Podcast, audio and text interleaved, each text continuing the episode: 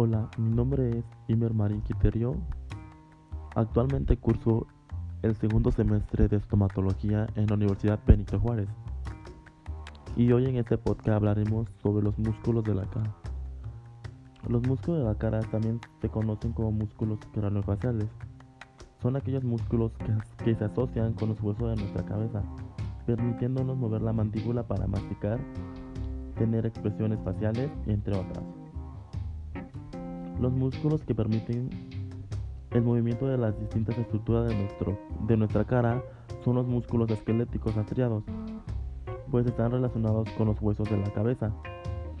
Estos se encuentran por debajo de la piel de nuestro rostro y de nuestro cuero cabelludo, entre la piel y los huesos. A diferencia de otros músculos esqueléticos, los músculos de la cara no están cubiertos por capa delgada de tejido conectivo llamada fascia.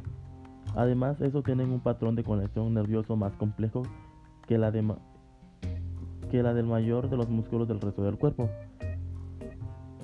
Estos músculos están especialmente ubicados alrededor de los orificios de la, de la apertura facial, como los ojos, la boca, la nariz y los oídos.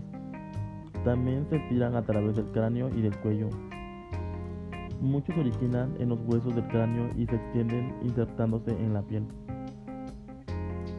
Una de las principales funciones de los huesos de la cara es la masticación y el habla, fundamental para el, para el procesamiento inicial de los alimentos para, para la alimentación y la comunicación. El desarrollo de la expresión facial contribuye importantemente a la relación social. Los músculos que se encargan de la expresión facial, es decir, aquellos que nos permiten sonreír, fruncir el ceño, están conectados con el sistema nervioso, que sería el central, a través del nervio facial,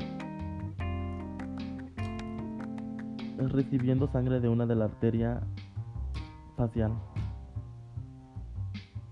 Los músculos de la cara, dependiendo de sus funciones, usualmente se clasifican en dos grupos, los de masticación y los de expresión facial. Músculos de masticación. Los músculos de masticación, uno de ellos es el músculo temporal, que nace, que en la parte lateral del cráneo por encima del hueso temporal. Músculo pterigoideo medial, conectado con el hueso maxilar inferior. Músculo pterigoideo lateral. Este se origina en la porción inferior del hueso esfenoide y en la parte media de la base del cráneo. Músculo macetero. Es uno de los músculos más fuertes del cuerpo, ya que puede ejercer una fuerza de 90 kilogramos y es el músculo que se encarga de elevar y cerrar la, la mandíbula. Hay que decir asimismo que, es, que es, el proceso, es el proceso de masticación también participa como músculo accesorio. Es el músculo bucinador que pertenece al grupo de los músculos faciales de la boca. Músculos faciales. De acuerdo con la región que pertenecen, se clasifican en cuatro grupos.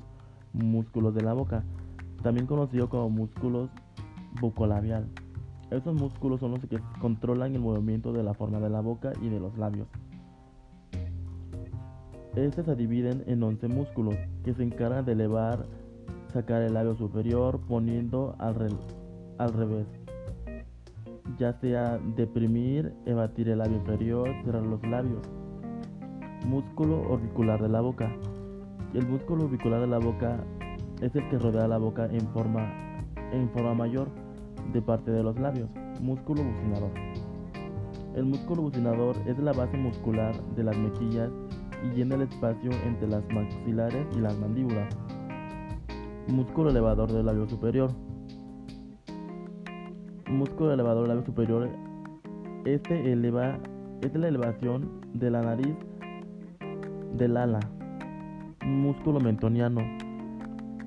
El músculo de mentón es un músculo que se encuentra en la quijada que tiene forma cónica. Músculo risorio. Son, los, son dos músculos, uno de cada ellos a cada lado de la boca.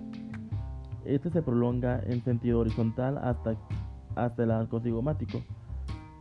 Músculo elevador del ángulo de la boca. Este se encuentra en ambos lados de la nariz. Músculo depresor del ángulo de la boca se encuentra en la zona inferior de la boca y en la quijada, a los lados del músculo mentoniano. Músculos de nariz. Los músculos de la nariz son muy relacionados con el desarrollo de las expresiones faciales, pero también tienen un papel muy importante que es la respiración, pues controla la temperatura de las fosas nasales. Este se divide en dos músculos, músculo nasal. Este se divide en dos partes, un, alar y uno transversal, transversal. Este se encuentra en ambos lados del dorso de la nariz. Músculo prócer. Es el músculo que conecta la nariz que está entre los ojos. En su parte superior del cartílago nasal lateral se extiende con una forma de abanico hacia la parte inferior de la frente. Músculos de los párpados. Es el grupo de músculos que nos permite abrir y cerrar los ojos para cuando dominamos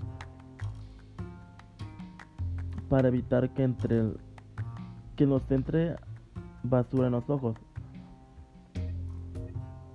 Este está comprendido por músculo orbicular del ojo que tiene tres partes, una asociada con las órbitas oculares y la otra con las lagrimales y otra con los párpados. Músculo superciliar es un músculo alargado.